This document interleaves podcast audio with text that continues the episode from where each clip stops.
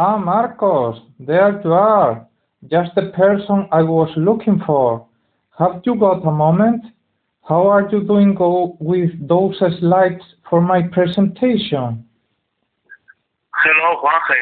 Well, the, the truth is that I don't take it very well.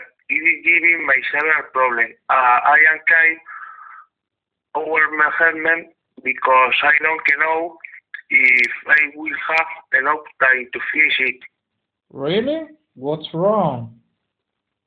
I have problem with the format of the presentation and I can translate correctly into French.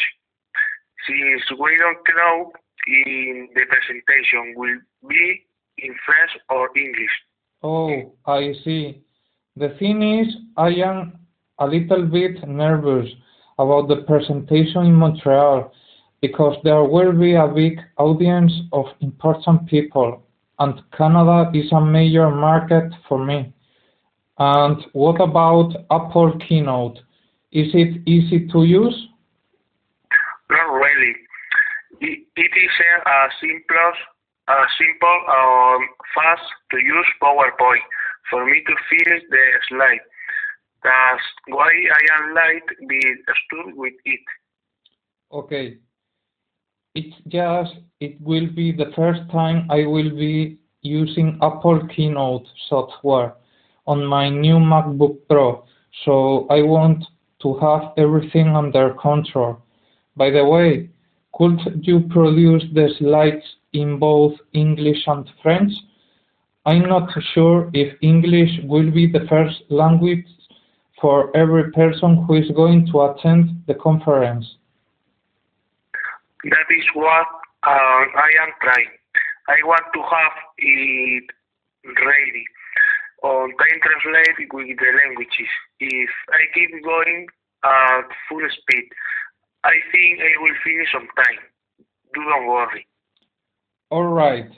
Look, the situation is urgent and we don't have much time. Let's speed things up. How about asking a friend of mine to help you uh, with uh, some of the slides?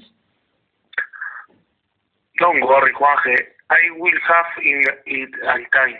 But to make sure, um, if your friend come, you can comment on it and have your slide. Good.